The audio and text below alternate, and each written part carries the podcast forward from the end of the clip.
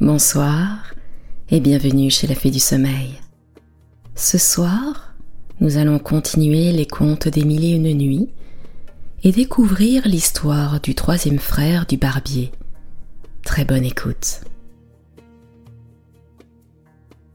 Commandeur des croyants, dit-il au calife, mon troisième frère, qui se nommait Bakbak, était aveugle, et sa mauvaise destinée l'ayant réduit à la mendicité, il allait de porte en porte demander l'aumône. Il avait une si longue habitude de marcher seul par les rues qu'il n'avait pas besoin de conducteur. Il avait coutume de frapper aux portes et de ne pas répondre qu'on ne lui eût ouvert. Un jour, il frappa à la porte d'une maison. Le maître du logis, qui était seul, s'écria Qui est là? Mon frère ne répondit rien à ces paroles et frappa une seconde fois. Le maître de la maison eut beau demander encore qui était à sa porte, personne ne lui répondit. Il descend, ouvre et demande à mon frère ce qu'il veut. Que vous me donniez quelque chose pour l'amour de Dieu, lui dit Bakbak. Vous êtes aveugle, ce me semble, reprit le maître de la maison. Hélas, oui, repartit mon frère. Tendez la main, lui dit le maître. Mon frère la lui présenta, croyant aller recevoir l'aumône. Mais le maître la lui prit seulement pour l'aider à monter jusqu'à sa chambre. Bakbak s'imagina que c'était pour le faire manger avec lui, comme cela lui arrivait d'ailleurs assez souvent. Quand ils furent tous deux dans la chambre, le maître lui quitta la main, se remit à sa place et lui demanda de nouveau ce qu'il souhaitait. Je vous ai déjà dit, lui répondit Bakbak, que je vous demande quelque chose pour l'amour de Dieu. Bonne aveugle, répliqua le maître, tout ce que je puis faire pour vous, c'est de souhaiter que Dieu vous rende la vue. Vous pouvez bien me dire cela à la porte, reprit mon frère, et m'épargner la peine de monter. Et pourquoi, innocent que vous êtes, repartit le maître, ne répondez-vous pas, dès la première fois, lorsque vous frappez et qu'on vous demande qui est là? D'où vient que vous donnez la peine aux gens de vous aller ouvrir quand on vous parle? Que voulez-vous donc faire de moi dit mon frère? Je vous le répète encore, répondit le maître, je n'ai rien à vous donner. Aidez-moi donc à descendre comme vous m'avez aidé à monter, reprit Bakbak. L'escalier devant vous, repartit le maître. Descendez seul si vous voulez. Mon frère se mit à descendre, mais, le pied venant à lui manquer au milieu de l'escalier, il se fit bien du mal au rein et à la tête en glissant jusqu'en bas. Il se releva avec assez de peine et sortit en se plaignant et en murmurant contre le maître de la maison qui ne fit que rire de sa chute. Comme il sortit du logis, deux aveugles de ses camarades qui passaient le reconnurent à sa voix. Ils s'arrêtèrent pour lui demander ce qu'il avait. Il leur conta ce qui lui était arrivé, et après leur avoir dit que de toute la journée il n'avait rien reçu. Je vous conjure, ajouta-t-il, de m'accompagner jusque chez moi, afin que je prenne devant vous quelque chose de l'argent que nous avons tous trois en commun pour m'acheter de quoi souper. Les deux aveugles y consentirent, il les mena chez lui. Il faut remarquer que le maître de la maison où mon frère avait été si maltraité était un voleur, homme naturellement adroit et malicieux. Il entendit par la fenêtre ce que Bakbak avait dit à ses camarades. C'est pourquoi il descendit, les suivit et entra avec eux dans une méchante maison où logeait mon frère. Les aveugles s'étaient assis. Bakbak dit Frère, il faut, s'il vous plaît, fermer la porte et prendre garde s'il n'y a pas ici quelque étranger avec nous.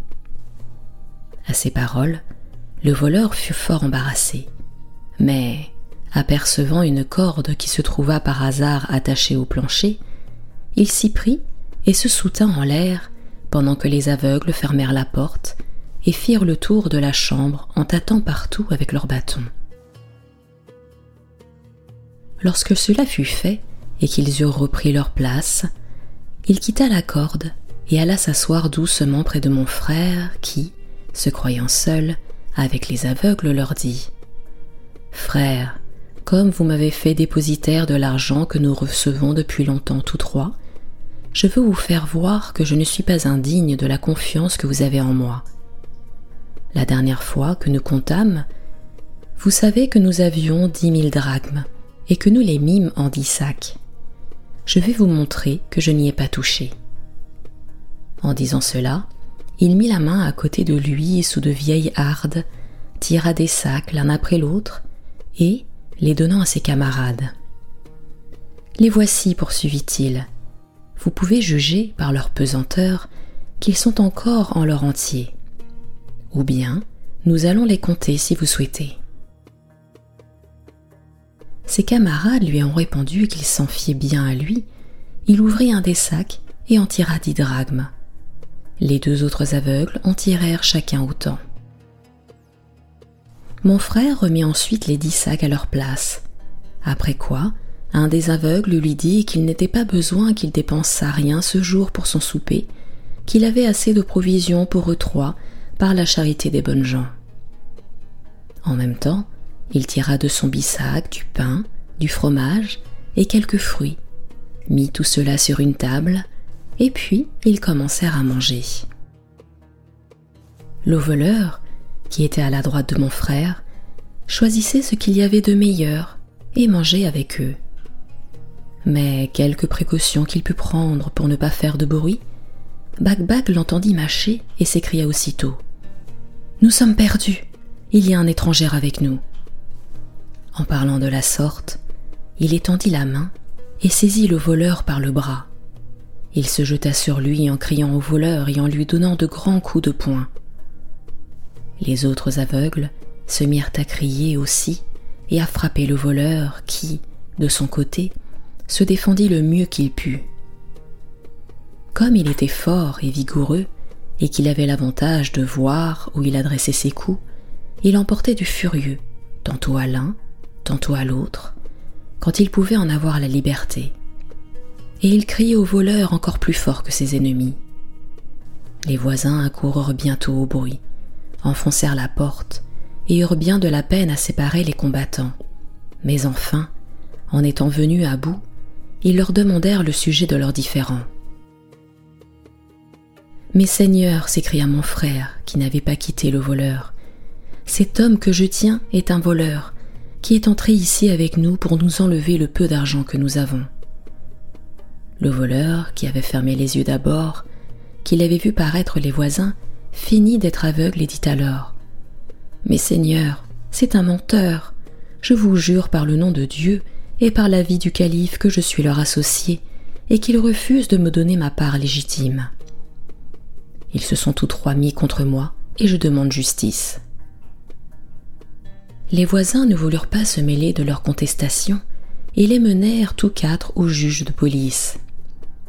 Quand ils furent devant ce magistrat, le voleur, sans attendre qu'on l'interrogeât, dit en contrefaisant toujours l'aveugle.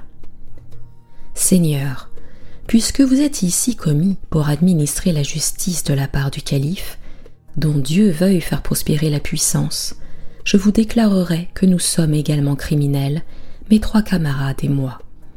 Mais, comme nous nous sommes engagés par serment à ne rien avouer que sous la bastonnade, si vous voulez savoir notre crime, vous n'avez qu'à commander qu'on nous la donne et qu'à commencer par moi. Mon frère voulut parler, mais on lui imposa silence. On mit le voleur sous le bâton.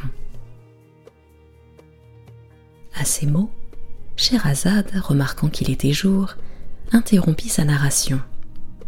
Elle en reprit ainsi la suite le lendemain. 174e nuit. On mit donc le voleur sous le bâton, dit le barbier, et il eut la constance de s'en laisser donner jusqu'à vingt ou trente coups. Mais, faisant semblant de se laisser vaincre par la douleur, il ouvrit un œil premièrement, et bientôt après il ouvrit l'autre, en criant miséricorde et en suppliant le juge de police de faire cesser les coups. Le juge, voyant que le voleur le regardait, les yeux ouverts, en fut fort étonné. Méchant, lui dit-il, que signifie ce miracle? Seigneur, répondit le voleur, je vais vous découvrir un secret important.